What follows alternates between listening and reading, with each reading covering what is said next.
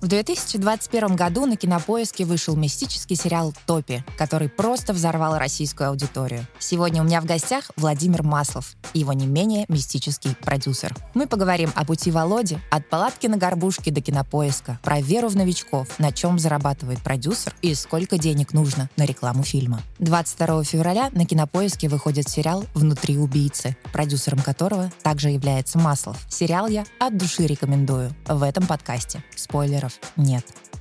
Мотор. Начали. Друзья, сегодня у меня в гостях Владимир Маслов. Спасибо тебе большое, что ты пришел. Спасибо, что ты нашел время. Я знаю, что у тебя очень сложное расписание, и тем более это ценно. Ты первый продюсер, которого я сюда позвала. Класс, спасибо, Катя. Наш общий друг и коллега Рафаэль Тимирбаев даже рассказал мне, как вы с ним познакомились. И рассказ его включал такие элементы, как Кузнецкий мост, ларек, Counter-Strike. Да. Э, И торговля. Он сказал, что он продавал э, записи электронной музыки, диски, а ты торговал фильмами. Расскажи мне, когда это было, что это было и сколько фильмов ты тогда посмотрел? А Раф сказал, почему кофе называется Раф? Расскажи историю. Я знаю эту историю, но мне кажется, для наших слушателей будет прикольно. Ладно, я расскажу тогда после своей пиратской деятельности. Давай. Но на самом деле, то, что касается вообще Кузнецкого моста, это был классный такой э, experience в моей жизни. Он назывался «Технопавильон». Это была, наверное, единственная в Москве э, палатка клубной музыки. Ну, кроме как палаткой, назвать ее нельзя было. Тогда все было палатками. Э, но это была единственная палатка, в которую можно было войти, а не смотреть э, э, с- там слева, справа, что у тебя там за стеклянными витринами, отмороженными зимой. Ты в нее мог войти и общаться напрямую. И вот такая у нас была группа энтузиастов, э, люди, которые вдруг э, поняли, что есть музыка помимо попсы, и стали привозить э, всякие зарубежные диски. Тогда, по-моему, два крупных магазина только было таких прям классных. Это «Трансильвания» и «Пурпурный легион». Мгм. И вот все как бы там закупали диски и понимали, что они стоят космических денег в долларах, и поэтому начали пиратить и продавать как бы людям за копеечки. Как-то все это так удачно получилось, к нам стали приходить какие-то там промоутеры клубные, говорить, вау-вау-вау, у вас такой есть, диджеи стали ходить, короче, все стали ходить. Гоша Куценко стал приходить покупать музыку. А, Вот. А я в тот момент э, учился в институте, и я все выходные, начиная с, наверное, с девятого класса, каждые выходные ездил на горбушку, когда она еще Ага. была вот старой горбушкой в лесу. Вот. И меня так все это увлекало, мне так все нравилось. И я там покупал все эти журналы, там, видеоас, еще что-то. И в какой-то момент, ну, я просто там примелькался, и все поняли, что я такой кинозадрот, который все знает, там все читает, разбирается во всех переводчиках. э, И я как-то стал туда так приезжать уже как на работу. То есть там в 9 утра я уже на горбушке. И в какой-то момент э, там такая случилась ситуация, что человек, который, к которому я все время ходил, он там продавал так называемые первые копии, которые на самом деле были там уже, наверное, третьими. А, он в какой-то момент просто, ему стало плохо на, на этой вот точке, на горбушке. Это была Мгм. зима, там минус 20, он такой там в комбинезоне, а я такой там в шарфике приехал там погулять без шапки, молодой, задорный. И ему прям стало плохо так, что вызвали скорую. Он меня попросил присмотреть. Мгм. Вот. Ну, его как там откачали часов через пять, а я ему за это время, пока его откачивали, продал вообще все, что возможно было там. И он был в таком шоке, он мне дал там какие-то деньги сразу, там что-то 100 долларов, что ли, я уже не помню. Ну, ну, что-то хорошее он мне дал по тем временам. И, в общем, я понял, что есть как бы школа, а есть э, выходные, которые можно, которые можно зарабатывать. Ну, в общем, я так заработался, что в итоге э, у метро Кузьминки был такой рынок афганец. И я такой подумал, блин, ну мне недалеко от дома там, может, я там попробую свою точку открыть. Типа, я же все знаю. У меня вот есть там друзья на горбушке.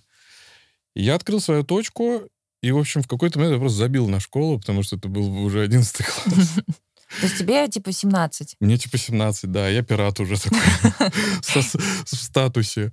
Вот. И в какой-то момент я просто понял, что, типа, ну, школа, она же есть, как бы я могу туда ходить, а потом все равно здесь как бы быть. Но все это не получалось, короче, у меня там повалила вся моя успеваемость. Э, В общем, в итоге я так немножко подзабил. Но выходные все равно работал, и нашел парня, который будет работать в будние дни, который был такой забулдыга немножко, но как бы поскольку из школы можно было свалить там часов в 12, то есть весь день следующий был в моем распоряжении. Ну и, в общем, как-то это круто пошло. В итоге 11 класс я заканчивал, у меня было уже 4 точки на этом рынке. Так. Неплохо. Да. На выпускной я пришел в костюме Келвин Кляйн, просто загоревший наглухо, ну, к сожалению, только по локти и по, по шее, такой дачный загар. Тракториста. Да, такой загар тракториста. В общем, все были в шоке вообще такие, думаю, господи, что, чем человек занимается? На наркотики-то продает какие-то. Вот. А потом как-то, ну, вот институт, все это рухнуло. Это видеокассеты были. Все это закончилось, и вот я так потихоньку-потихоньку ждал этой второй волны DVD, а она-то была вообще еще выше, чем видеокассеты, потому что люди стали понимать, что на одном диске там может быть 30 фильмов, еще угу. что-то там немыслимое. И вот я познакомился с ребятами на этом Кузнецком мосту, познакомился с Рафом как раз. И как-то, в общем, мы все стали общаться на одну тему, нам музыка нравилась одинаковая. И я предложил просто, поскольку и фильмы нам нравились более-менее одинаковые, я понимал, что везде всего навалом, все везде есть. Но я предложил такой вариант, а не попробовать ли нам авторское кино, которого, э, за которым люди едут на горбушку, а в центре его нигде нет, потому mm-hmm. что везде продают всякую фигню. И, в общем, вот я всю эту округу, там, Лубянки, Кузнецкого моста, там, Петровки, я всю ее просто приучил к Джармушу, к Кустурице. Ничего себе! Кустурице, да, и там к Вонку Карваю, только самому начальному, там «Счастливы вместе», все. Я думала, ты боевиками какими-нибудь. Да нет, там... что, я такой, я прям мега задрот в плане авторского кино. То есть я там такие шедевры, помню, открывал, там типа фильм Джонни Замша, Тома Дичила, где Брэд Питт вот с такой просто гривой. То есть люди до сих пор говорят, как вообще, как ты это все помнишь? Ну, я говорю, это пиратские дела все. Да, это любовь кинематографу. Вот, поэтому это было прям клевое время, и все это закончилось очень так смешно, потому что к нам пришел по-моему, то ли Сэм Клебанов, Сэм Клебанов, по-моему, к нам пришел, который другое кино выпускали, прям uh-huh. была вот целая серия другое кино.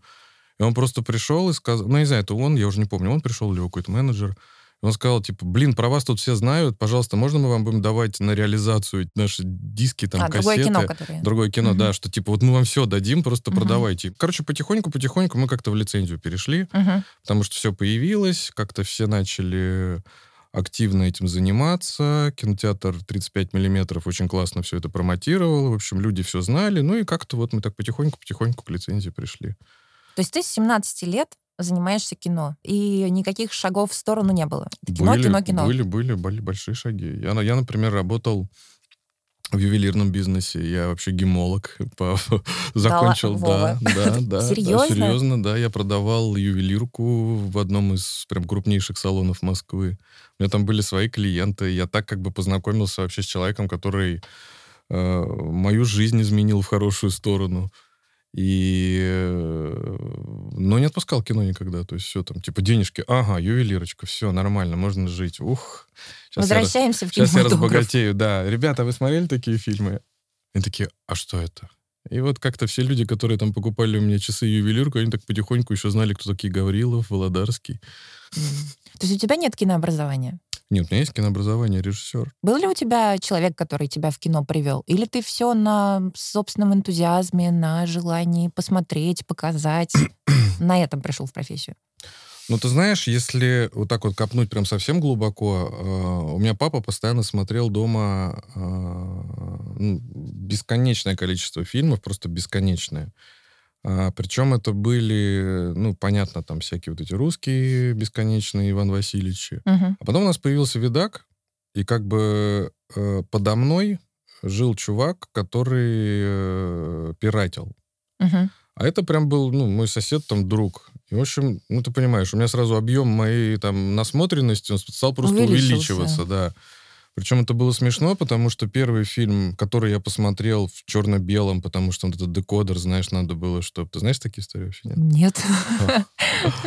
Короче, у тебя телевизор, так. ты покупаешь видак, привозишь ага. его домой, включаешь все, проводами включаешь, ага. но у тебя изображение черно-белое. Так. Потому что у нас система PAL, а видаки все были секам. И угу. появились чуваки, которые начали там этот декодер спаивать, чтобы у тебя цветная картинка была. Ты его должен там вставить в свой телевизор. Правда, такую тему не знаешь? Вообще что? не знаю. Мимо, вот. мимо меня прошли все эти вот технические... Пал, пал, палсикам эта история. Подробности. А, и, в общем, вот первый фильм, э, который... Я знаю, кто послушает этот подкаст, поэтому, Макс Шишкин, ты должен знать, что первый фильм, который я посмотрел на черно-белом телевизоре с декодером без цвета, это был «Кровавый спорт». Вот. Я прям помню вот момент, когда меня просто колбаснуло вообще, что я понял, что есть что-то другое. Есть там, понятно, Чак Норрис, Ван Дам, там uh-huh. все вот это вот, все наше любимое там в детстве герои боевиков. А потом я посмотрел «Взвод». И вот он меня шарахнул так, что я понял, что кино — это искусство, что это не, не боевики. Uh-huh. То есть я там упрашивал маму, там, не покупать мне какое-то там, типа, новое, там, не знаю, там, трипье, а, а пойти купить мне журнал «Видеоас», в котором это был журнал, который переводили, по-моему, с премьера с французского. И вот как-то потихоньку-потихоньку начали появляться вот у этого моего соседа фильмы какие-то, ну, такие, знаешь, которые не все любили. Например, там «Апокалипсис сегодня». Uh-huh. А я прям начал понимать, что вот оно, вот меня завораживает, мне как бы интересно. Я вот потихоньку-потихоньку стал все эти журналы, все изучал. Сначала у меня были такие тетрадки формата А3, я сначала в них начал выписывать актеров. Там начал с Ван Дамма, со Шварценеггера, как обычно. Вот, начал там писать, значит, по годам, какие фильмы, потому что не было же ничего там, ни интернета, ничего там, ага. дуалап модем, который ты там ночью только можешь э, ну, заходить. Да, все супер медленно. Да, все супер медленно, там еще информации никакой нет, и я вот выписывал, выписывал, у меня где-то до сих пор тетрадки хранятся. В общем, я прям так э, стал каталогизировать. И вот потихоньку вся вот эта любовь, она такая привела к тому, что мне стало это просто уже изнутри интересно. Поэтому я пошел, э, сначала попытался в Авгик, точнее, не попытался, я поступил в Авгик на критик киновед, uh-huh. потому что думаю, ну, я хожу к ним на эти, на всякие лекции подготовительные, и там, а, я знаю, а, я это знаю, а это вот то. И все сидят такие в шоке, типа, что ты здесь делаешь, иди учись уже. А я понял, что мне писать не нравится. Вот мне не нравится обсирать. Я могу обсирать как бы внутри со в всеми, разговоре. в разговоре, да. А вот писать это, знаешь, я лучше вот там любовное послание какое-нибудь напишу, uh-huh. в таком в эпистолярном жанре потренируюсь. Как-то, короче, я подзабил на это и ушел оттуда. Просто вот ушел. Потому Через... что я не ты знал. поступил, поучился? Я поступил, я поучился, первый курс я отучился и, и ушел. Uh-huh. И пошел пиратить опять, пошел пиратить. Типа, денежки есть, все нормально. Думаю, в армию не забрали, ну ладно, там, хорошо, пока похожу еще годик. А потом вот я узнал про университет Натальи Нестеровой, потому что они очень активно все это пиарили по всей Москве, там, по области. Я посмотрел, ну, поскольку я уже знал, я уже был в Авгике, я посмотрел на фамилии преподавателей и думаю, блин, круто, это все дисциплины сразу. То есть uh-huh. это Факультет назывался кино и телевидение. И там только после третьего курса тебя готовят в, в такое в дальнее плавание, и ты можешь выбрать режиссер, сценарист или оператор. Я вот туда что-то думаю, дай-ка я пойду. Я пришел, ну, там вступительные экзамены. Ты просто приходишь, там сидят люди, они просто на тебя смотрят и говорят, а какие вы фильмы любите? Я говорю, вам что, говорю, Тарковского назвать? Или, говорю, может, что-то поглубже зайти? Они такие, все, мы вас берем. Отлично. Первые два курса, ну, то есть я не стал там этот свой, я просто год этот жег, потому что там, ну, как бы, там просто дисциплины были вот эти обычные, там, русские, еще uh-huh. что-то. А тут уже все, ты уже сразу, у тебя там практически, ну, там литература есть, но такая она, типа, уже чисто киношная. Я такой годик там походил, походил, понял, что я тоже все знаю, что мне как-то что-то неинтересно все. Пошел уже дальше там смотреть, там раз, ага, девочки какие-то там есть. Пошел к девочкам на факультет, э, туризм и гостиничное хозяйство с ними там, с ними там посидел. Потом рекламный факультет, я думал, о, рекламу можно делать. А потом у нас какие-то были объединенные просто пары, где, например, э, психология у нас была читать человек как книгу, и мы э, на этой психологии просто, ну, вот куча факультетов встречались разных. Uh-huh. Вот, и как-то, короче, я там что-то начал какие-то азы понимать в рекламе, здесь что-то по туризму там начал понимать, как-то вот все закрутилось. И в итоге, ну, как-то все пошло. Мне просто было там неинтересно, потому что я уже все знал. Вот пока вот эта теория первые три года. То есть я там всех просто раз просто костюмом. Это был, это была курсовая работа костюм в кино. Я просто принес, поскольку я занимался ювелиркой, и я там пересекался с бутиками Versace, с Ферре, у меня были такие всякие красивые наклейки, все. Я сделал просто историю э, Versace вот как бы до того момента, как его убили, угу. вот всю его историю просто как курсовую. Ну, это должно такой... было впечатлить. Да, и там просто, ну, как бы, там просто препод, я помню, она такая берет эту работу и такая, ну, а я просто, ну, как бы, ну, сделал так красиво, все там угу. с наклеечками, это медуза Гаргона, все как бы, все такое сдал. И она, я помню, такая стоит, вот говорит, вот все здесь, кто сидит, все, вот вы, говорит, не представляете, что это. И начинает просто меня там хвалить, и я такой сижу, думаю, блин, да, я говорю, да ладно, это просто работа. Нет, вот вы прирожденный художник по костюму. Я говорю, да, ну ладно. Пойду тогда в продюсеры. Пойду тогда в продюсеры, да, пойду подумаю. Слушай, что вот такое пиратское у меня начало. У тебя в индустрии есть определенная репутация. Ого. А тебе говорят, что Маслов очень четкий. Я поговорила с компанией Яндекс. Я Мгм. поговорила с компанией Plus Seven. Мой, э, мой агент Станислава Беретова, она тебя просто обожает. Я ее тоже, Стась, привет. Таланты, которые с тобой э, работают, они говорят, что ты вообще не склонен к микроменеджменту. И что ты даешь достаточно... Как это правильно сказать сейчас? Что у тебя очень много доверия к талантам. Ты им позволяешь работать. Ты не сразу говоришь, все, закончили все, что вы тут делаете, это все не годится, переделываем, переписываем, все сначала.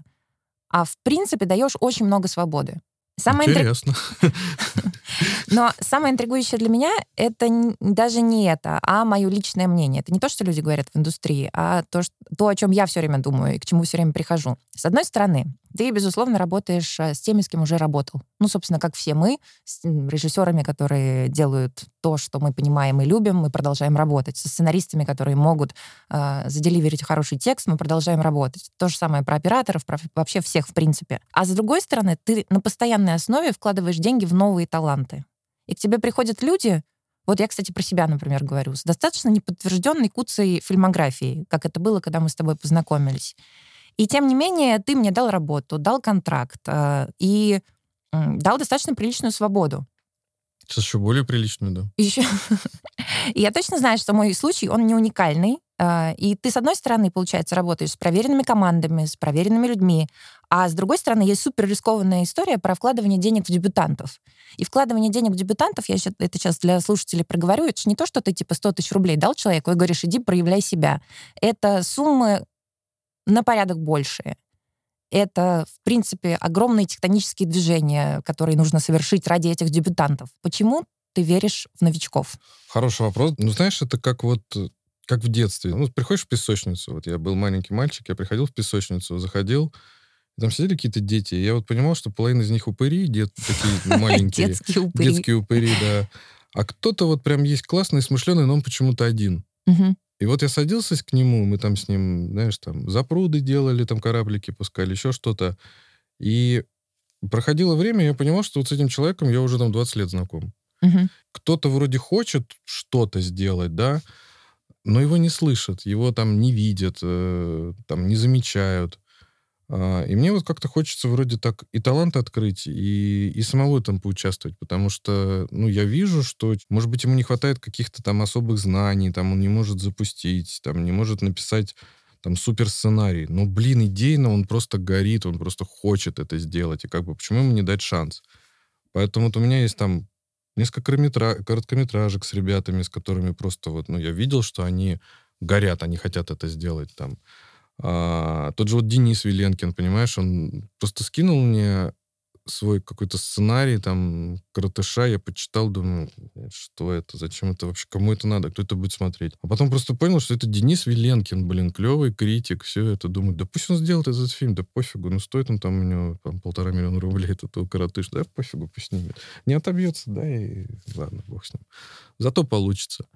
И вот начинаешь разговаривать, раз там у тебя там Марину Васильеву захотела сняться бесплатно, там сделать это, потому что это Денис, там Гела Месхи пришел, тоже снялся. Ну, как бы получилось, ну, что-то получилось, там по фестивалям сейчас катается. Денис счастлив, сейчас вот после этого фильма снимает уже какой-то сериал для ОК или для То есть ты видишь людей? Да, я их вижу, и мне кажется, ну вот сейчас самое большое открытие для всех будет Макс Шишкин, поверьте мне, друзья. Никому он больше снимать не будет, кроме меня, поэтому будьте локти кусать. Да, это, кстати, важный вопрос. Молодые таланты сейчас значимые имена. И я хотела начать сама и проговорить это имя. Макс Шишкин. Макс, привет тебе еще раз. Кто еще? Ну, Лакшина мы уже все и так понимаем, что это супер чувак, Ну да. которого да, агентство твое да. прибрало Бережет. к рукам. Бережет теперь, да. А, ну вот Женя, например, Стычкин, как режиссер, я прям поражен вообще все, что он делает последнее. Он и актер неплохой, ну как бы хороший, скажем так. Мгм. Вот, но вот как режиссер он меня прям поражает. То есть он подряд просто выдает. Вот сейчас он Олимпиаду заканчивает проект. это прям будет супер круто. Тоже вот талантище там, да, из ниоткуда. Ну, как бы я не ждал, что он может быть режиссером. Никогда даже про это не думал. А тут вот так, раз его среда открыла, и он прям в топах. Э, Вот мой хороший и близкий друг Илья Маланин тоже сейчас как режиссер себя попробовал. А, Он снял крупный проект для Netflix, по-моему, восьмисерийный, но поскольку все это теперь на полках лежит, uh-huh. Я видел там его черновые какие-то сборки первых двух серий, как бы классно вообще, вот режиссура на высоте. И вот сейчас выйдет скоро его фильм «Ненормальный», который он снимал с Яценко и с Васей, с моим любимым Григолюносом, с оператором, отобрал у меня его в какой-то момент.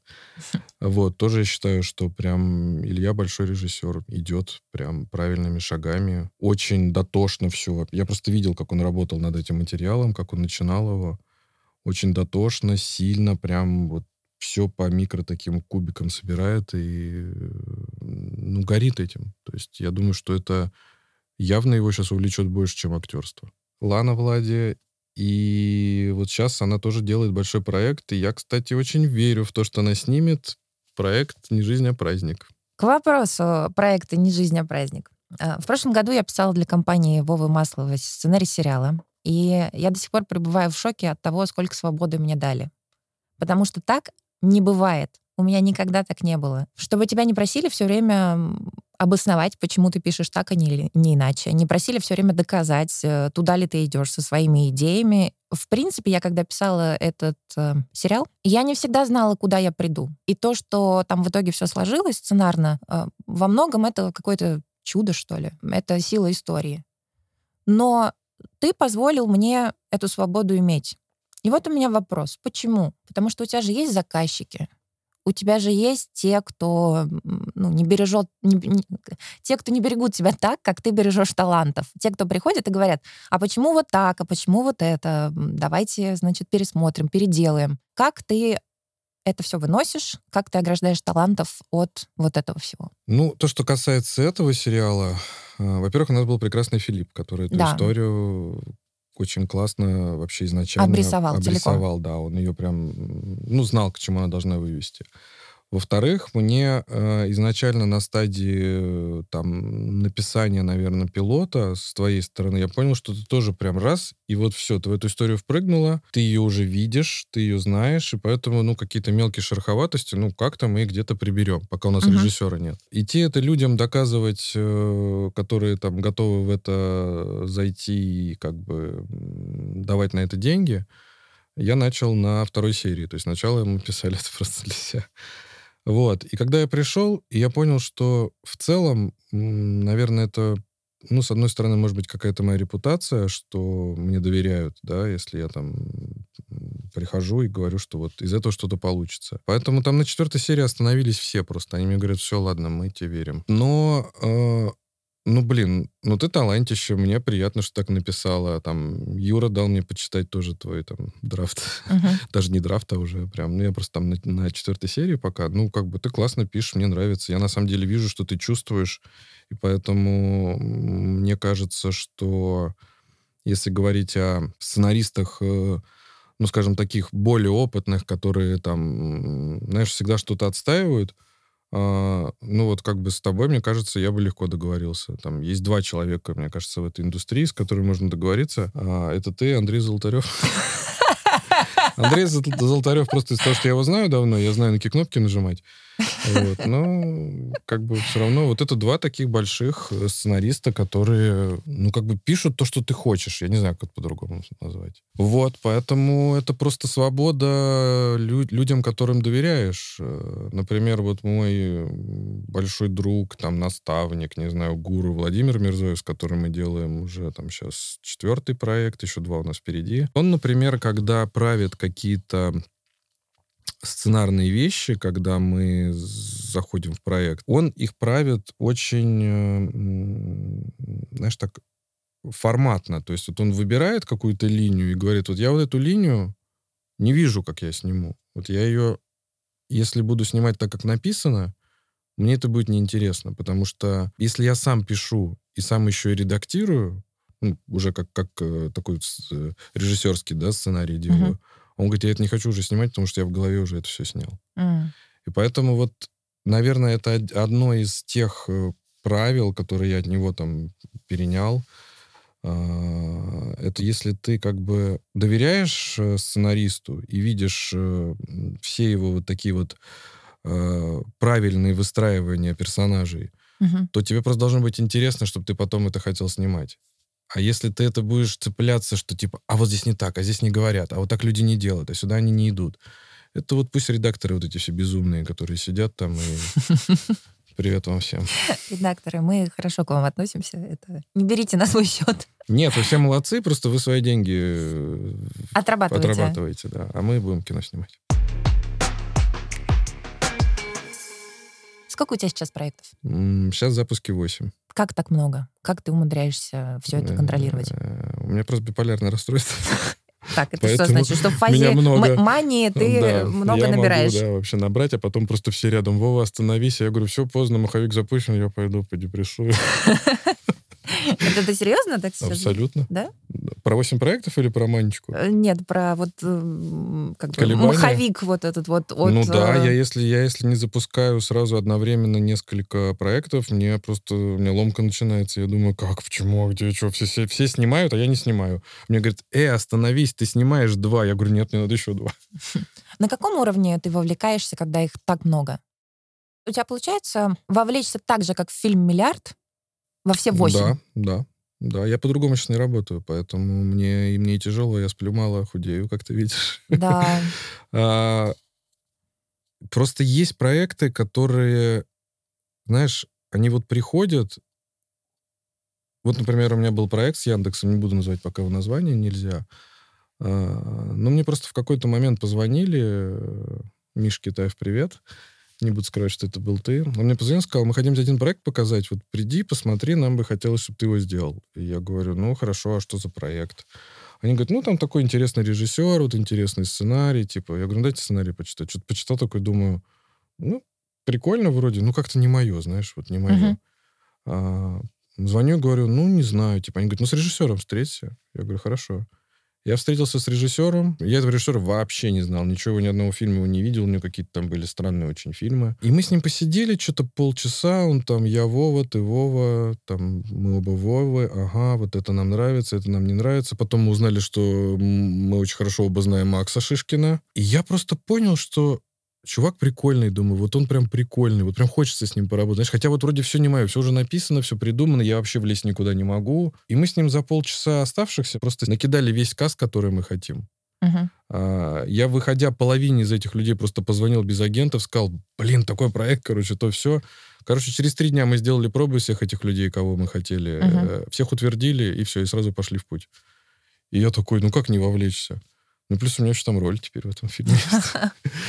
Вот, и вот такие, такие истории, они меня, ну, как бы будоражат. У меня есть постоянные такие сотрудники, с кем я работаю, кто вообще всегда со мной. Это вот Мурат, э, Ася, Арсен, э, Вася, оператор, надеюсь, что он будет всегда с нами, хоть он там и на сторону смотрит иногда. Э, Вот я им просто доверяю максимально. Я просто вижу, что эти люди, они такие же, как я. То есть, если они входят, то все, мы там до драки будем, ну, мы, мы это сделаем. Там деньги закончатся, мы это сделаем. Казахстан нас будет выгонять, мы их выгоним, сами в Москву всех привезем. Вот. И, ну, как-то это энтузиазм, это, ну, сейчас я нахожусь в той стадии, когда у меня прям вот супер интересные проекты, которые я прям вот хочу сделать и знаю, что сделаю так, как хочу. И мне не помешает ни платформа, ни прокатчик, никто. Просто я ими всеми горю. Можно сказать, что ты как продюсер специализируешься на чем-то? А, да, я люблю авторское кино, я это понимаю, но вот мы тут с Ваней Янковским недавно смеялись, когда заканчивали съемки «Преступления и наказания», что после «Топи», когда мы вот сделали «Топи» все вместе с этой же командой, там, с этими же актерами, что мы вроде бы, знаешь, непонятно было на рынке, ну, ну, топе, там все смотрели, там Яндекс смотрел, ужасался, говорил, как это никому не зайдет. Я говорю, если не зайдет, то я вообще просто, я удавлюсь тогда, если это не зайдет. Это зашло всем, это был взрыв прям на рынке. И вот когда мы уже снимали «Внутри убийцы» и снимали э, «Преступление и наказание», мы прям поняли, что у нас с Мирзоевым произошла такая коллаборация, которой ни у меня до него не было, ни у него до меня не было. Это такой арт-бластер мы его назвали, что это как будто артовый блокбастер мы делаем в сериальном, в сериальном виде. И поэтому с 22 февраля я всех приглашаю на платформу Кинопоиск посмотреть наш сериал «Внутри убийцы», а, потому что это такая вот тоже мистическая сказка со всеми нашими приколами из топи. А, с Айгел, который нам написали саундтрек, а, с Райаном Мотором, который нам написал музыку. И вот вот это вот мой стиль. Вот я вот хочу такое делать. И вот «Преступление и наказание» тоже будет в таком ключе. Я от себя хочу добавить, что я посмотрела «Внутри убийцы», еще не финальную версию, а предфинальную. И, друзья, это действительно стоит того, чтобы уделить этому время, пойти и посмотреть. Сто процентов. Знаешь, что я заметила? Что у тебя и в топях, и в «Внутри убийцы», и в других проектах есть тема смерти, соседства со смертью, бегства от смерти. Это как-то тебя задевает? О, ну, последние, наверное, годы, да, потому что у меня вот папа в ковид умер, и мне как-то стала эта тема, ну, как бы интересна с разных точек э, зрения. То есть не только просто вот, что там, человек ушел, и что после него осталось. А, здесь больше про страх потери. Вот почему, например, э, проект «Кто там?», который я одну из новелл сам снимал, а, в чем там был интерес? Там вот как раз страх страх двери, то есть он может быть разный. В общем, у нас была история в том, чтобы сделать э, проект э, о страхах, о человеческих, когда человек э, остается в замкнутом пространстве за закрытой дверью. Угу. И за этой дверью что-то происходит. Зачастую то, что происходит за этой дверью, э, мы только слышим, то есть мы не видим героя. Это может быть там маньяк, могут быть преступники, может быть пилот самолета, который закрылся и говорит, я сейчас вас всех тут грохну. А, и вот эта тема, мы ее разбирали, разбирали, у нас было там несколько вариантов э, разных новелл. Вот я свою новеллу выбрал как раз про, про погреб, про миллиардера, про вино. И понимал, что как бы если я это не сделаю с Машковым, я вообще это ни с кем не сделаю. Потому что для меня это прям была вот та фигура, которая может отыграть эту историю так, как ее вижу я, как режиссер и как там человек, который просто перелопатил весь сценарий э, в свою сторону uh-huh. и в сторону Машкова. И э, вот там вот этот страх смерти, э, там смерть, которая там все равно ходит где-то, вот топи, которые такие, ну, само название топи, да, там, вот меня все это увлекло больше, чем м, какие-то комедий, с которых я начинал, да, там, ну или какие-то вот э, фильмы про аферистов. Но вот как-то здесь мне показалось, что люди, если они что-то боятся, или если они боятся там смерти, боятся одиночества, они все равно про это хотят смотреть, э, ну, как-то, знаешь, как вот линч. Как-то вот им надо перекрутить и подкрутить все так, чтобы им было не страшно, а страшно интересно. Mm. Вот поэтому, вот, мне кажется, вот, ну, вот с Владимиром Мирзоевым мы точно туда идем. Мы прям идем в такую сказку про маньяков или в сказку про каких-то вот людей с патологией. То есть это выход немножко за пределы чисто да. реализма в жуткое. Да, такое, в жуткое, в жуткое, но такое вот, вот почему сейчас мы наконец-то, это просто тоже проект нашей с ним мечты был, Э, преступление наказания снять его в современном в современном Питере сделать такую современную интерпретацию но при этом оставить текст Достоевского угу. потому что вот то что сейчас получается мы сейчас сидим на монтаже там смотрим я понимаю что это тоже это наверное какая-то новая форма киноязыка может родиться потому что э, мастер Маргарита сейчас это доказал что можно как бы взять произведение и по-своему его все равно передать. Сделать там мастера с Маргаритой главными, а, рассказать эту историю так, чтобы она была всем понятна, и как бы куча там всяких отсылок. Вот, и вот, в принципе, мы сейчас вот работаем э, в этой форме. Я тоже понимаю, что у нас вообще все вот сейчас проходят э, этапы, потому что, ну, я считаю, что это гениальное произведение э, Достоевского. И вот мы еще вот с этой формой такой мирзоевской, которая у нас выработана с нашим Сашей Амировым, с монтажером, которым мы тоже уже третий раз работаем. Вот прям, ну, меня это увлекает, я понимаю, что мне за это будет не стыдно. Я буду это смотреть сам. Давай к матчасти вернемся. Давай. На чем сейчас зарабатывает продюсер в России? Честно, ни на чем. Ну как это? Вообще? Ну, если брать э, историю, вот этот наш бум с платформами, то это маркап, это как бы заработок студии. Когда ты делаешь проект, ты просто определенный там процент себе ставишь на производстве и зарабатываешь. А, не знаю, есть, наверное, коллеги, которые умеют зарабатывать активно на производстве. То есть экономить, экономить. Это, как это называется? Ну, вот нас... Фильм окупился на этапе производства. Да, то, что, вот, да? да. У нас что-то пока не очень получается. Я без уважения топе, к таким вещам отношусь. В топе мы свои докладывали, чтобы доснять. То, что тебе платят, э, твоей компании платят платформы, это какой-то фикс или еще зависят финальные какие-то цифры от количества просмотров, от показов? Ну, сейчас вот мы пришли, да, к форме, что она зависит от количества просмотров, то есть у нас есть там определенная планка по э, такая по математической части, которая там, если мы за первый э, за первую неделю собрали там 1-2 миллиона зрителей, то у нас там может увеличиться вот эта финальная сумма маркапа у студии. Сколько зрителей посмотрело проект «Топи»? Слушай, я на самом деле уже не помню, потому что я помню, что мы получили золотую кнопку э, от э, Кинопоиска как проект, который первее всего посмотрел миллион зрителей. Угу. Вот это было. Но тогда, тогда, видишь, тогда еще немножко не такая была форма все-таки, как сейчас.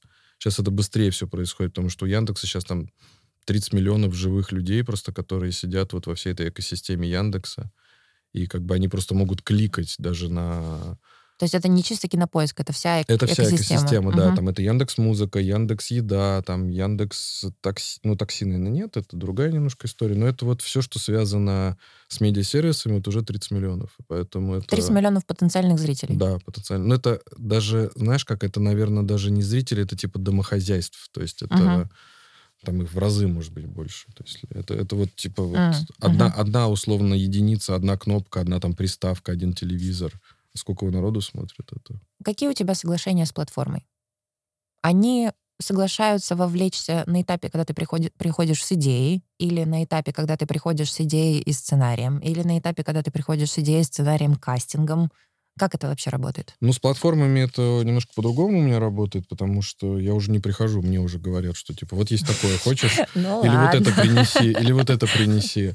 А, а так вот я плотно работаю с ЦПШ, у меня с ними first look deal, и у нас с ними договоренность просто о том, что я определенное количество фильмов им генерю в, в квартал, и ну, как бы какие-то фильмы мы отбираем, то есть я их приношу там на разных стадиях. А бывает, приношу им на стадии там написанного сценария уже. И говорю, вот я в это верю, там давайте посмотрим. Мы начинаем разбирать там какие-то вещи. А, скажем так, что поскольку у меня с ними такая уже долгая судьба и много проектов мы вместе сделали, а, есть проекты, которые вот они вроде на стадии на какой-то отшивают, говорят, нет, что-то не то, вот мы, мы не готовы. А я такой верю, верю, верю, верю.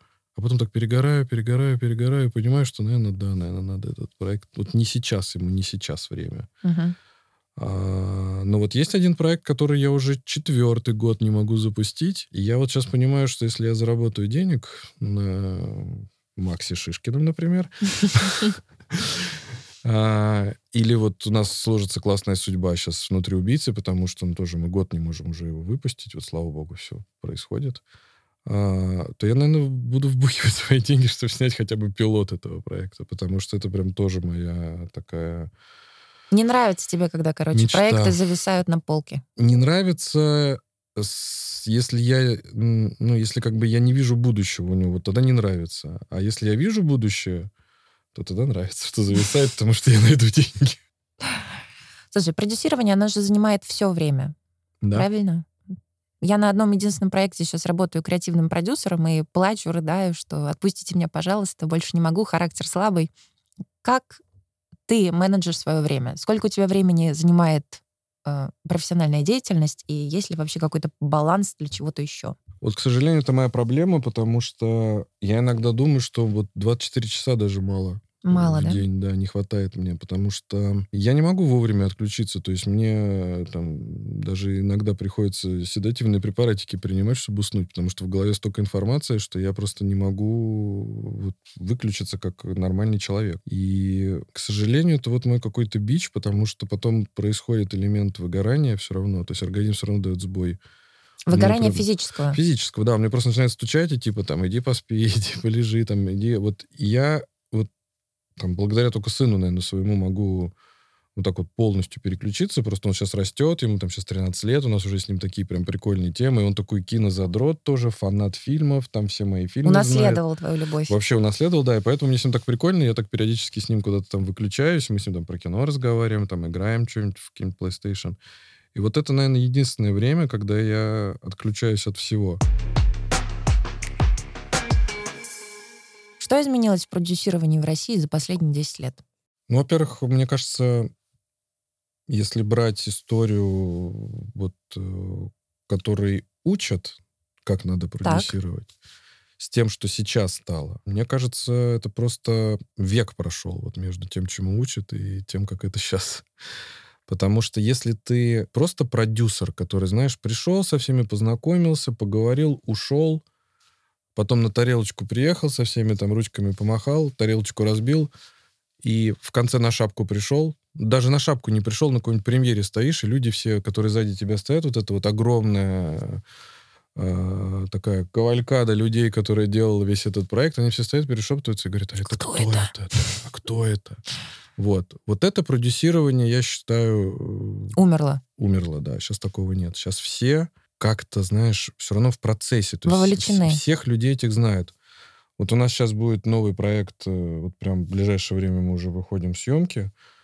Скоро мы его анонсируем с Ромой Прыгуновым. Мы с ним работали на миллиарде. Сейчас вот у нас с ним новый проект. И это будет первый проект, который а, Рома еще будет делать как продюсер. То есть это его продакшн. Я с ними просто как шоураннер а, делаю его. Ну, как, ну, как бы все вместе. Но это прям вот их продакшн будет. Мгм. Ромин, там, Карина, Тимура. А, и они его запускают, эм, ну, как бы так очень амбициозно. То есть я вот прям вот вижу, я хочу с ними, я с ними сейчас вот целиком там помогаю, мы там классные, у нас там и локации, и все, и вообще история крутая. Это будет 10 серий, это будет э, ну, как бы такая форма очень... Мне тоже близ, близка эта форма, это аферисты, какие-то люди, которые, знаешь, там при всем, при том, что они об- обманщики, они еще и светлые, там, такие Роб- Робин Гуды. Я вот такой люблю, вот такую Мгм. историю. Вот на гребне волны, там что-нибудь такое, это моя история. А, И вот мы сейчас этот проект с ними делаем, и я вот вижу, что а, Рома, поскольку большой режиссер, как бы классное видение у него, а, вот он так же, как я, все равно себя сейчас ведет. Вот, вот он во всех процессах участвует.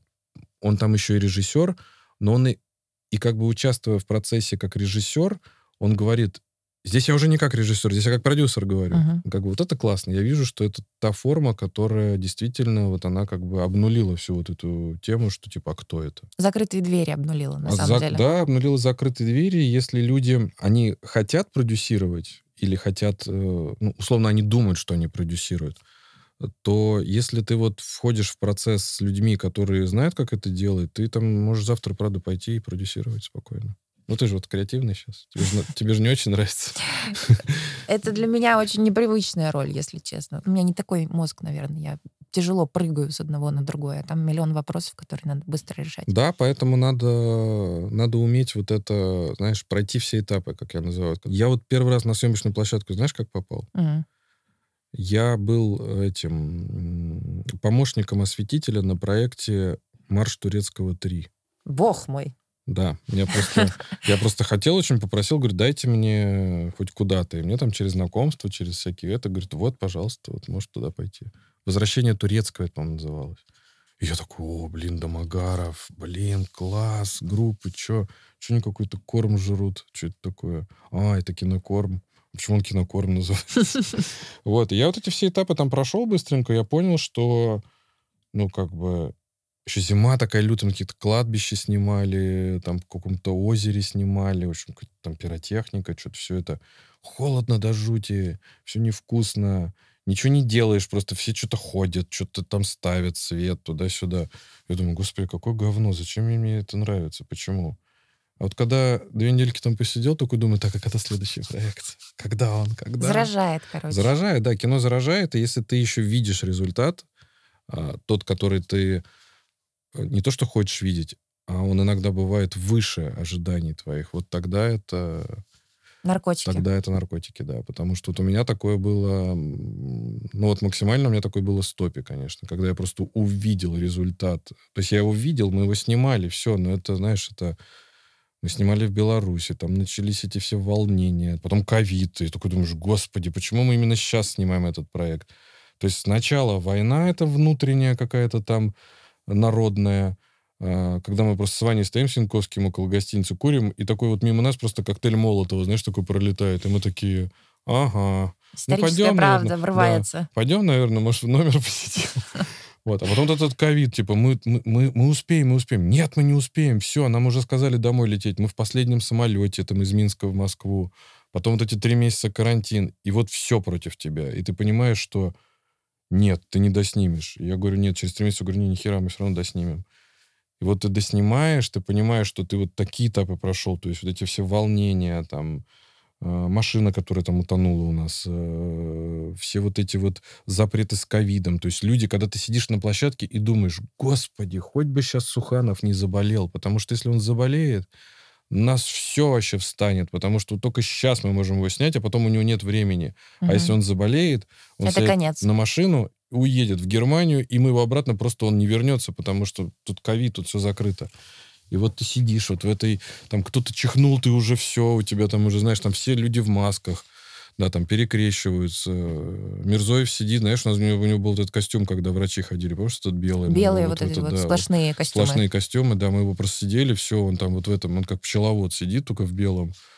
И мы такие, только бы не заболел, только бы не заболел, только доснять. И вот когда досняли, нам уже непонятно было все равно, как это по итогу. Ну, то есть это странная форма изначально была, и сценарная, и все. Да. Все поливают матом там у нас, мы не понимаем, как мы все это монтировать будем. Вдруг нам мат запрещ... запрещают не запрещают, непонятно. А вот когда сели и начали монтировать, я просто вот в первой серии, я говорю, как мы это сделаем, чтобы людям нравилось? У нас просто все трепятся и трепятся. Ничего не происходит. Как? И мы такую вот эту форму остаться в живых раз в первой серии, все такие, опа, вот Заработала. это работает. Да. Это магия. Но возвращаясь к истории про то, что изменилось в продюсировании, ты говоришь, по сути, индустрия стала профессиональнее, да. изменилась роль продюсера, потому что он не может быть больше человеком, который сидит в важном кресле где-то там далеко в своей шикарной кинокомпании. Он должен быть вовлечен. А, Золотарев сказал, что индустрия стала экологичнее. Да, наверное, это прям такое Андрюшка молодец, он всегда знает, какие фразы сказать. Но он преподаватель. Конечно, куда нам всем. Я, кстати, тоже теперь преподаватель. Да? да. Где ты преподаешь? Я Расскажи. преподаю в школе Машкова теперь детям, пятому курсу. Ого. Искусство и кино. Ну, каким детям? Они уже взрослые. Ну, они взрослые, они уже снимаются там все, у них уже там проектов много. Вот, прям интересно, мне нравится. Я вот То есть ты прям раз в неделю. преподаватель да, да. Каждый, каждую неделю каждую ты приходишь, неделю у нас лекции читаешь? четверг, да, читаем лекции, мы смотрим, разбираем фильмы. А, сейчас вот я им дал задание, они мне сейчас пишут э, работы по похитителям велосипедов угу. Виторио де Сика. Сейчас пишут мне прям вот, что они из этого фильма подчерпнули, нравится, не нравится. Тебе это интересно? Ну, скажем так, мне, э, мне это полезно. Я просто тоже мозги свои начинаю хоть встряхивать, потому что у меня все-таки киноманского много в голове и знаний. И мне интересно, какие-то вещи вспоминаю, думаю, о, прикольно, вот я тогда это так знал, так помнил, а сейчас вот раз там с ними что-то пересмотрел, угу. думаю, о, прикольно. Ага, а что меня тогда зацепило? Сейчас какая-то какашка просто, что это такое? Когда так можно было так смотреть? Люди вообще не играют, они просто какие-то ходят, что-то говорят. Да, кино это очень мимолетный такой Мимолетное, опыт. да. Ну вот, э, если говорить про экологичность, э, что Андрей очень точно попал, сейчас просто началось с платформами такое, знаешь, э, э, отсеивание как бы продукта, который вот есть телевизионный чисто, да, пусть это будет там канал Россия, ТВ-3, это свой зритель. А есть платформенный. И вот если раньше это все как-то миксовалось, там все как-то, знаешь, вроде бы там сегодня на платформе, завтра на канале Россия. Сейчас уже так вот, знаешь, ты еще подумаешь, выйдет ли твой сериал где-то вообще, на какой-то... Э, Не там. На каком-то канале, да, выйдет ли он где-то. Потому что это вот молодцы. И, и, например, вот то, что делает ОКО, и то, что делает Кинопоиск, э, ну и даже Винг сейчас, понятно, и там со словом пацана все это выстрелили, но все равно они очень смелые проекты дают зап- запускать продюсерам. От этого э, вот этот весь наш рынок продакшенов, он просто наполняется очень ну, такими смелыми, новыми и идеями, интересными проектами. идеями. Да. И это как бы круто. Это вот это экология, то, что вытесняется, вот это старое все замыленное, знаешь, уже, уже как бы э, знаешь, вот сейчас я слышал, что универ там какой-то 30 лет спустя, что ли, делают. Ну, Мой бог. Господи, ты думаешь, ну уже отпустите эту кобылку, она умерла, ну зачем вообще? Ну, да, я слышала про возрождение очень многих, очень странных, да, очень да. давно Сейчас забытых вот эту проектов. Каменскую хотят возродить, я слышу. Еще и Ну, Каменскую? Как, думаю, вообще что? Ну ладно, я не буду это комментировать. Да, это не надо комментировать, это просто к тому, что вот есть экология, а есть как бы... э, Движение назад. Это даже не движение назад, это, знаешь, это какая-то некрофилия, наверное, я не знаю, ну а как это по-другому? Получается, значит, еще один аспект того, что изменилось, это то, что главную роль играют платформы. То есть кинотеатры у нас умерли, их можно списывать? Или... Нет, я считаю, что кинотеатры как раз сейчас это интересная идет вот форма, особенно с, э, начиная, наверное, наверное, с «Холопа» с первого, да, потому что когда ушел Голливуд, началась вот эта вся там типа история с импортозамещением, Мгм. Мне кажется, э, зритель тоже стал умнее, и он, э, видишь, он как бы старается тратить деньги на те фильмы, которые действительно надо смотреть только в кино. Он потом их посмотрит там 10 «Мастер и раз еще на Маргарита». платформе. «Мастер и Маргарита», да даже «Холоп» второй, видишь, все равно вот сейчас я вот на сегодня посмотрел, ну как бы э, по идее он соберет 4 миллиарда уже. И бременские музыканты 3 миллиарда соберут. То есть ты, в принципе, с начала года вот этими всеми шагами, э, в том году это была Чебурашка, которая 7 миллиардов собрала, Мгм. а в этом году это получается миллиард, там даже больше собрали. Это первый, кстати, раз, когда собрали «Три богатыря», вот этот мультик, больше Мгм. миллиарда. Потому что это их первое за вот эти 10 частей или за, за, за сколько. У тебя, получается, 3 миллиарда э, бременские музыканты и 4 миллиарда холоп. Вот они у тебя эти уже 8, те, которые в прошлом году там, ну, Чебурашка и еще кто-то с ними собирал. Поэтому индустрия жива. Они как бы... э, Ну, не просто жива. ну да, она как бы... ну, Бурлит. давно такого не было, чтобы люди... Понятно, что это Новый год, понятно, что это праздники. Ну вот тот же наш с тобой пример про «Мастер и Маргарита». Праздники закончились. Кино да, это как не бы... очень праздничный фильм. Кино как бы не очень праздничное. И вообще как бы не очень так его и прорекламируешь. Еще оно и 18+. Мгм. Пожалуйста, больше полтора ерда. Потому что зритель стал умнее, честнее самим собой и э, заинтересован в том, чтобы ему ну, давали, знаешь, как вот, э, как вот родители мне рассказывали там в советское время, а, м, мы ходили там по 10 раз на Кинг-Конга или там на Фантомаса, потому что это был праздник. Мы типа шли, для нас это был элемент досуга. Мы шли, вот все, вот мы знали, что мы, мы это смотрели уже, нам просто ничего больше не показывали. А тут, понимаешь, тут и показывают, и как бы, да и Голливуд уже где-то он там есть, есть. Ну, посмотрим его где-то там на пиратке на какой-то. Мгм. Потому что наши научились делать большие, э, классные блокбастеры. И вот все последние фильмы, э, если говорить о том, что кино там живет, э, есть, понимаешь, есть фильмы, на которые просто не хватает денег для раскрутки, но они могли бы собрать тоже очень много. Но они собирают свою аудиторию, потом они попадают на платформы. Вот, например, фильм «Кентавр». Я считаю, что это классное произведение просто со всех сторон. Это классный сценарий, крутые актеры, молодец Кирилл Кемниц, который это все снял.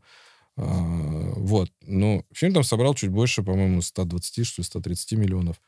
А, но все равно это деньги. Это, это большие деньги. Ну да, 120-130 миллионов для фильма плюс-минус независимого, на который там Это много. особо не потрачено рекламы, это много. Сколько фильму надо на рекламу? От фильма зависит. Если ты хочешь... э, Если ты хочешь максимально большую аудиторию. м, И это, например, авторский фильм. Невозможно там посчитать. Ты должен все деньги просто вы- выкинуть. На авторский фильм не придут люди, не посмотрят его э, без э, какой-то поддержки э, там, каналов, гос, гос каких-то структур. То есть ты...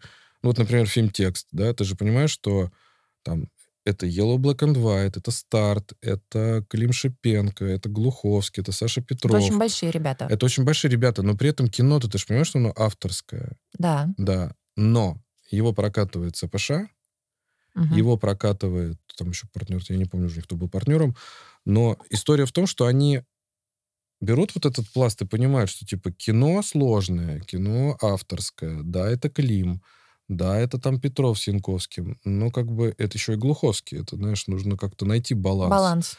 Находят баланс, выпускают, И дальше что идет? Дальше этому фильму прилетает это сарафанное радио с этой эротической сценой, и все идут, но идут-то типа, а, что там она голенькая, пошли посмотрим, там письки, сиськи. Приходят и понимают, что это кино. И идет сарафан уже дальше то есть нужна Это невозможно запланировать. Это невозможно запланировать. Нужна была какая-то вот... Вот здесь была, видишь, эта сцена Сасмус. Типа, все раз таки толчок, все таки а, хлеба и зрелищ, пойдем uh-huh. на сиськи посмотрим.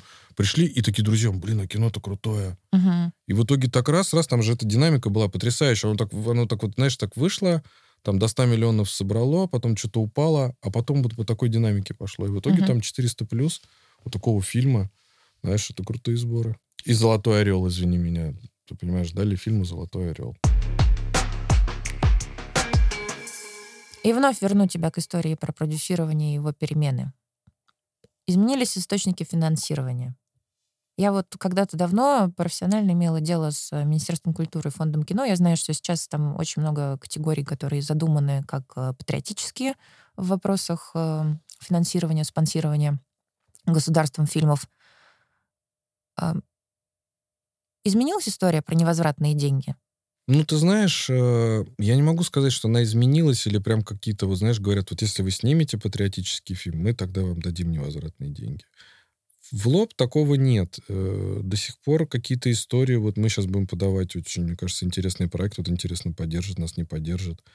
А эти истории, они связаны больше с тем, что меняется же постоянно этот э, состав экспертов фонда, uh-huh. вот именно, который там на сценарном, там есть э, э, главный человек, там Владимир Хотиненко, который сидит вот в сценарной группе, но вокруг меняются люди, знаешь, там Золотарев был, теперь там его нет.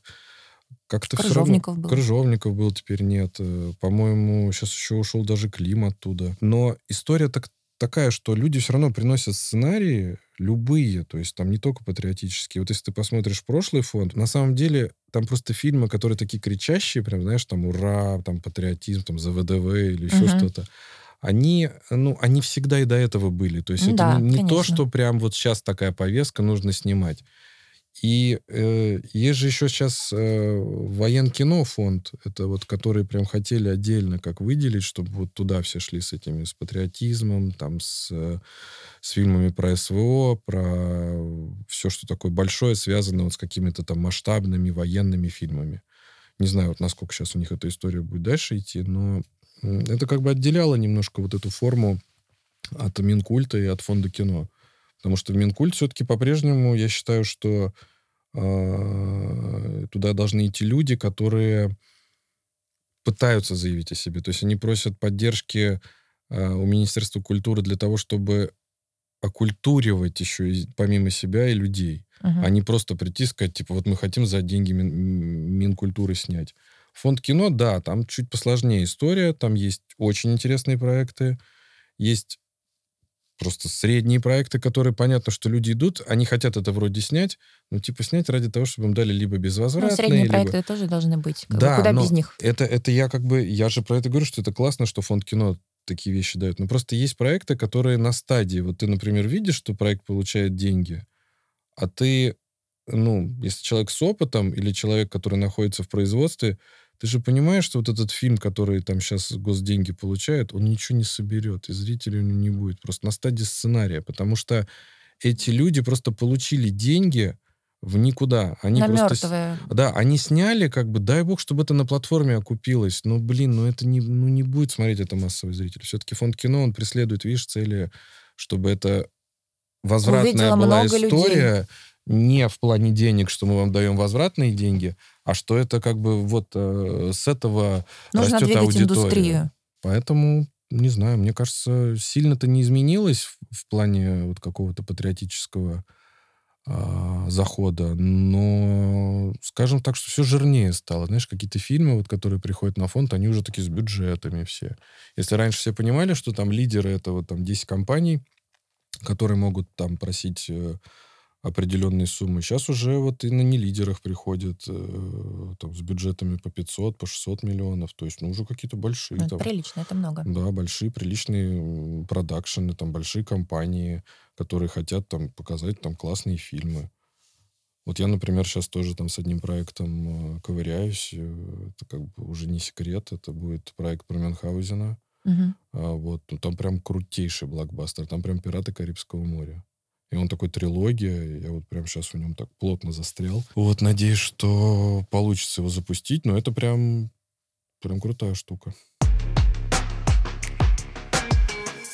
Тебе, как продюсеру, сейчас приходится держать в уме, что есть какая-то категория артистов или работников киноцеха, которые в списках. Ну да, приходится, и я очень рад иногда, что получается все равно с этими людьми сделать что-то. Ну, в плане того, что даже, знаешь, ты вроде бы слышал, что нельзя, а вот впрямую тебе сказать не могут, что нельзя. То есть вот приходишь с человеком и говоришь, вот я хочу его снять, а мне говорят, а нельзя. Я говорю, а списочек? А, А в этом нет. списочке еще его нет. Я говорю, а в другом списочке? А там его тоже нет. Я говорю, так а почему нельзя? Ну, как бы вот нам там сказали. Я говорю, ну давайте поговорим с тем, кто сказали. Вот, например, у меня была история, когда мы э, хотели снимать человека, и нам просто сказали, нельзя. Я говорю, да, хорошо. Пойду узнаю, почему нельзя. Списки вообще не существуют? Или это Они какая-то, такая существуют, нет, они, суще- нет они существуют. Списки существуют, списки э, большие достаточно, знаешь. Особенно мне веселит список, который начинается с фамилии Аль Пачино, Роберт Де Ниро, там, Арнольд. Шварценеггер. Не поняла, это что такое? Ну, типа, нельзя снимать этих артистов в России. Они просто горят желанием Да, они стоят в очереди там на границе Белоруссии. есть такой список, да, там где-то из 400 фамилий. там. Господи. Прям вот начинается с Аль Пачино. Вот это интересная, конечно, профессия. Сидишь, ты такой пришел и, значит, набираешь списочек, кому в русскую, э, в российскую киноиндустрию путь заказан. Представляешь, вот это очень, очень, как бы, я говорю, Аль Пачино меня прям повеселил. Это прекрасная история. Когда ты как продюсер включаешь берсерка, что должно произойти? О, Выработка одна минута? да Главная и- актриса ушла в штопор? Наверное, это все меня вообще не пугает. Тут скорее, тут скорее хаос, знаешь, когда вот ты приходишь на площадку и видишь, что все такие брови домиком, все такие что-то ходят, такие все пиздельные, что-то все вот прям в каком-то процессе. И ты понимаешь, что, ребятки, а вот что-то все не работает у вас тут. И вот тогда, да, тогда бывают моменты, когда я могу и с- не только в берсерка превратиться, я могу и с мачете побежать там за, за каждым, порубить. И что ты тогда делаешь? Слушай, ну я как бы вот, вот был, был момент, когда я просто остановил одну смену, потому что я понял, что это хаос. Просто вот остановил, говорю, да похеру, потеряем деньги, вот просто все останавливаем, все нахер, говорю, идите отсюда. И вот пока вы в себя не придете, мы не продолжим. И, конечно, людей так, знаешь, как холодный душ такие. Ходили там, что-то разваливались. Тут раз пришел, просто все закрыл, всех послал, все убежали. Вот. Но я стараюсь не допускать таких ситуаций на стадии еще э, такого подготовительного периода, потому что всегда видно эту овцу, знаешь, вот ее всегда видно. Если такая овца одна есть, которая...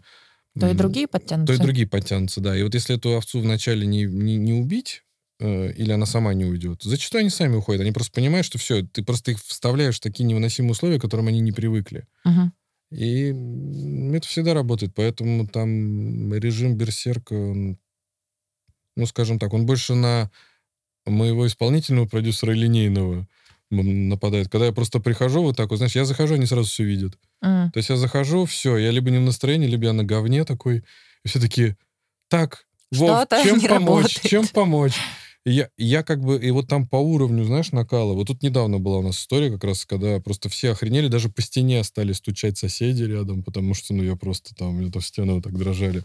Когда я просто Кричал? пытаюсь... Я не кричал, я как бы очень эмоционально начал выяснять, и я просто начал, знаешь, вот так вот сидеть, уже стулом сзади долбиться, Мгм. Потому что я про человеку про одно, он мне про другое. И уже пять человек пришли, я уже каждому все объяснил, они все поняли, а он все равно не понимает. И я уже там начал, вот ему просто говорю, вот так, вот так, вот так, вот здесь, вот покажи мне здесь эти, эти суммы. И вот мы сидели, ну, ну, ну, реально минут 10, и вдруг сзади начинает уже стучать. Я говорю, а что громко ору? Мне такие, да нет, вроде не громко. Я говорю, ну стучат же люди. Я говорю, наверное, я креслом там. А потом, когда дрелить начали, мы поняли, что это просто ремонт. А. Можно было кричать но вот это, да, это, это прям э, одна из тех вот вещей, которые я не приемлю, когда вот э, просто человек вот тупо не понимает. Вот ты ему пытаешься объяснить, а он то ли делает вид, что он не понимает, то ли он просто тупой. Вот поэтому я с такими людьми не могу. И что ты тогда делаешь? Ты их убираешь? Убираю, да. Убираю или даю шанс какой-то, например, показать, что ты не тупой.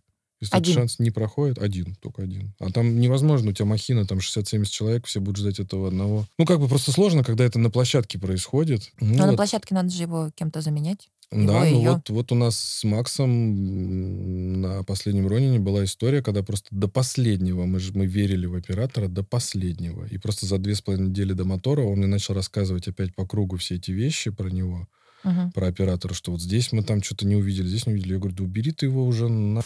Мгм. Потому что все. Он говорит, у нас две с половиной недели до мотора. Я говорю, я тебе все сделаю. Вот я пошел к Васе Григолю на свои ноги упал, говорю, чувак, Спаси. есть крутой проект, ты не пожалеешь. Он такой, ты что, издеваешься две с половиной недели? Я говорю, там все готово. М. Он такой, да это еще хуже, все готово не мной.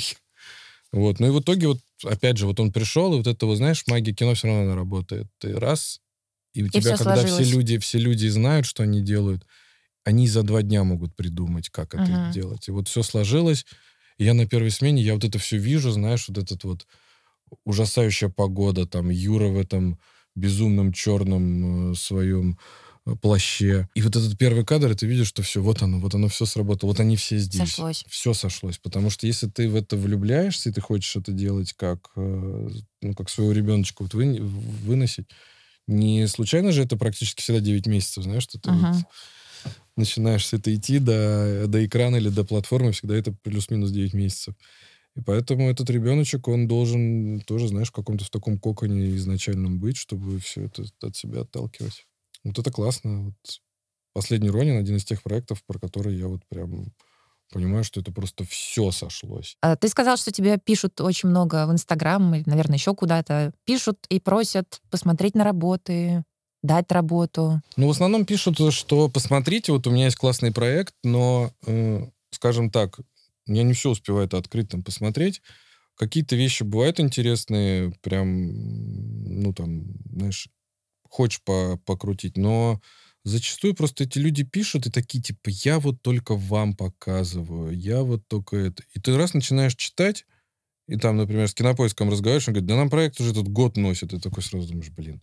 М. Ну, как бы, меня поэтому это обламывает немножко, потому Наврали. что, да, ну, как бы вот, э, когда вы заходите ко всем и сразу, Не надо хотя бы надо говорить, хотя бы что ко это мне все ходить. эксклюзивно эксклюзив. Да, потому что очень часто какие-то, знаешь, существуют э, вот такие вот, вот мы с Рафом, кстати, все время ржем на эту тему, что мы что-то где-то придумали, что-то про кого-то написали, там раз, раз, раз, идею стали развивать, потом раз Голливуд уже чуть ли не снял, и мы такие, блин, как Ну, вот у идеи нас... вис- витают в Как вот у воздухе. нас главной ролью с проектом, Мгм. знаешь, вот это сейчас то, что там с Райаном Рейнольдсом про этих, про Мгм. каскадеров, ты думаешь, блин, ну как так? Э, И вот очень много. И, люди, к сожалению, ну не знаю, может быть, это даже к счастью, пусть они так спотыкаются в начале. Например, очень многие начинают свой э, такой вот представление своего проекта с фразы Владимир, здравствуйте, я очень люблю сериал «Топи». Вот у меня есть заявка похожая. И я такой сразу... А зачем мне её это читать? делать? Да, зачем мне ее читать? Мгм. То есть вот в этом, конечно, есть ошибки у людей, которые думают, что, типа, я написал классно, так же, как вот вам такое нравится, вот вы, наверное, захотите... Да я даже читать не хочу, если это так. М. Зачем? Мне хочется нового. А классика жанра. Женщины, жаждущие артистической карьеры, пишут тебе? Ну, конечно. Я не пробиваем Не пробиваем. Кремень. вообще. Ну, мне скорее, скорее не, не буду выспрашивать, как ты на это реагируешь, потому что это вопрос э, твой личный. Но как эм, феномен жизни это существует. Конечно, это существует. Вот особенно это существует, знаешь, как что, типа, любой проект, любая роль, я, пожалуйста, я вот только скажите, я приду. Ну, как бы... Зачем? интересно? Зачем, а? Неинтересно. Да не, не, не то, что даже неинтересно, просто в этом нет души. Это как бы, знаешь... Вот мы сейчас, например, с Ромой, вот как раз проект с Прыгуновым, у нас сейчас будет девочка в главной роли, э, 60 смен, первая роль в кино ее будет. Ого. Она, с, э, она вот там в каких-то короткометражках снималась. Ну, вот такая первая большая роль ее. Ну, главная первая большая. Ну, где-то он там снимался, какие-то были сериалы. Вот. И, ну, мы-то как бы видим и понимаем, что вот она, вот прям она должна. Но у нас же есть заказчик, понимаешь? И как вот прийти ему и сказать, что почему у нас это там, не знаю, не ведущая какая-то опять актриса, которая, ну, все поймут, что она снялась. Хотя мы всех пробовали, там у нас э, все первые 10 ак- актрис в ее возрасте э, проходили. Мгм. И мы приходим, вот садимся, мы сидим и говорим, вот, вот наша звезда. И начинаем показывать пробы, и вот это, ну, это просто удивительное тоже доверие там Роме, мне. все сидят такие, смотрят и говорят, да, нам нравится. Все. Это потому что мы в топе это показали. Там Тихон Жизневский, никто его не знал, он там снялся только в огне, э, в этом, в эпизоде, там, что он там детей спасает из этого. Ну, как бы только uh-huh. первая роль была. Мы его завели, все, все сразу разорвались. А, типа, что за актер, где он был, как он, как он э, появился. Вот это Вероника Мохерева, которая у нас ведьму играла тоже в топе. Тоже uh-huh. вот у нее сейчас, ну, она и в наших фильмах почти во всех снимается. Это просто, ну, о чем говорит? О том, что там Лиза Шакира с этим, с, с не помню, как этого актера, казаха, вот после нулевого пациента, они угу. же взлетели тоже. Но это же надо людей открывать, надо показывать новые лица. Зачем Зачем как бы пытаться... Переливать из пустого в да, порожнее из пустого одно в, и то же. порожнее, да, или пытаться как-то вот зайти через продюсера, знаешь. Ну, это, блин, ребят, надо рыть землю. Я рыл. Я на горбушке, вы. Я на горбушке стоял в холод и, и, и в жару. Чисто в шарфике. Чисто в шарфике, да. Ты никогда не пожалел о том, что стал продюсером?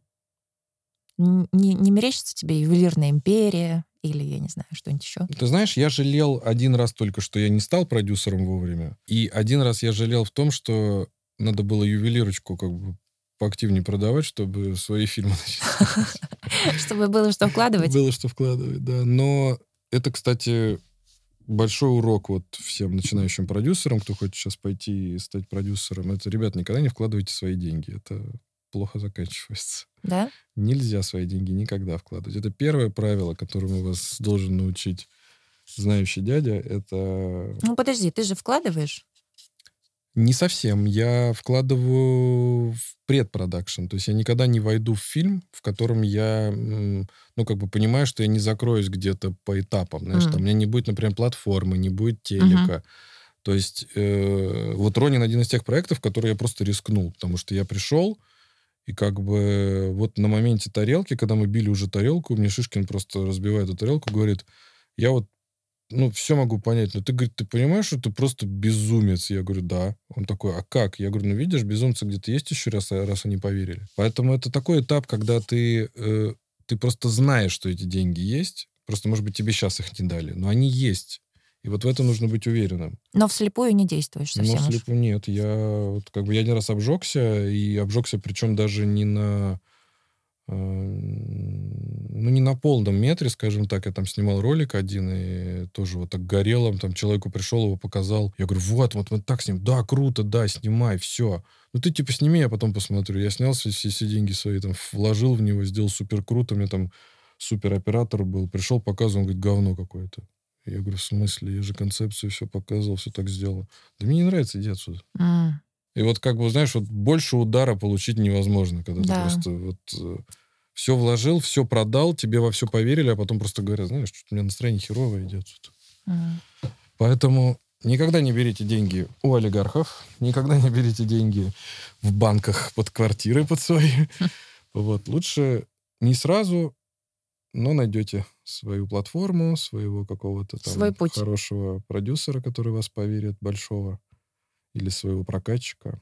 Но эти пути всегда есть. Если вы будете рыть землю и стоять в шарфике зимой, все получится. Все получится. В чем главная привилегия твоей профессии? Слушай, ну это сложный вопрос. А какие есть опции, ответы есть? Не знаю, я просто думаю э, сама, что мы работаем в кино и очень много смотрим кино и читаем хорошего. И это, конечно, для меня безусловная привилегия. Ну, у меня, знаешь, у меня все-таки вот из-за того, что я, я дам, очень много посмотрел. И продолжаю это делать, кстати, это тоже это одна из моих проблем, когда типа, о, есть отдых. Чем бы заняться на досуге? Может быть, сходить э, куда-нибудь в кино, да? Или там, а что насчет того, чтобы пойти покататься с детьми на лыжах или там посмотреть в театре что-то? Нет, есть же сериалы на Netflix.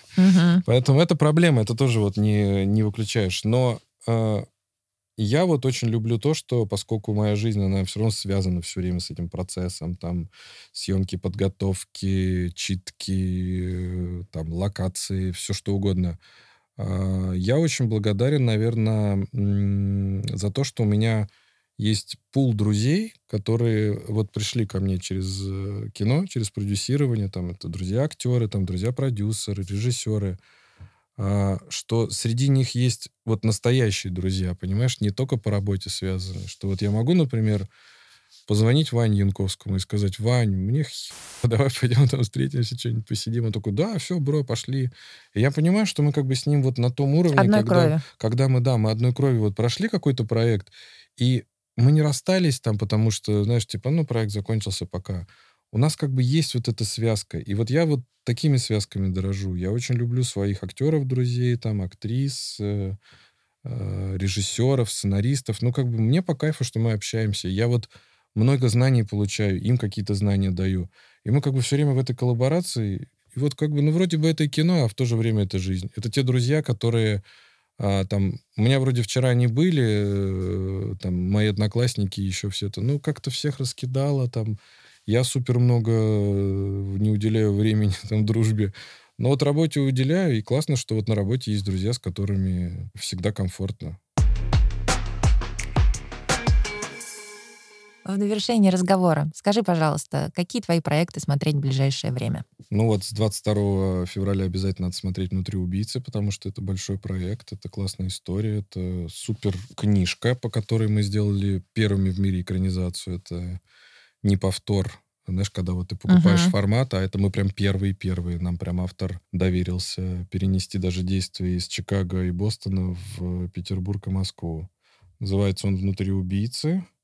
Режиссер Владимир Мирзоев. Последний Ронин у нас выйдет, наверное, где-то в конце октября в кинотеатрах, а потом на платформе ОКО. «Преступление и наказание» для кинопоиска мы где-то тоже осенью должны будем выпустить. И, надеюсь, мы где-то в районе апреля этого года выпустим проект э, не могу пока сказать название, но он будет тоже для кинопоиска, и он будет такой прям привет жмуркам и Гаю Ричи с очень классными актерами, с молодыми.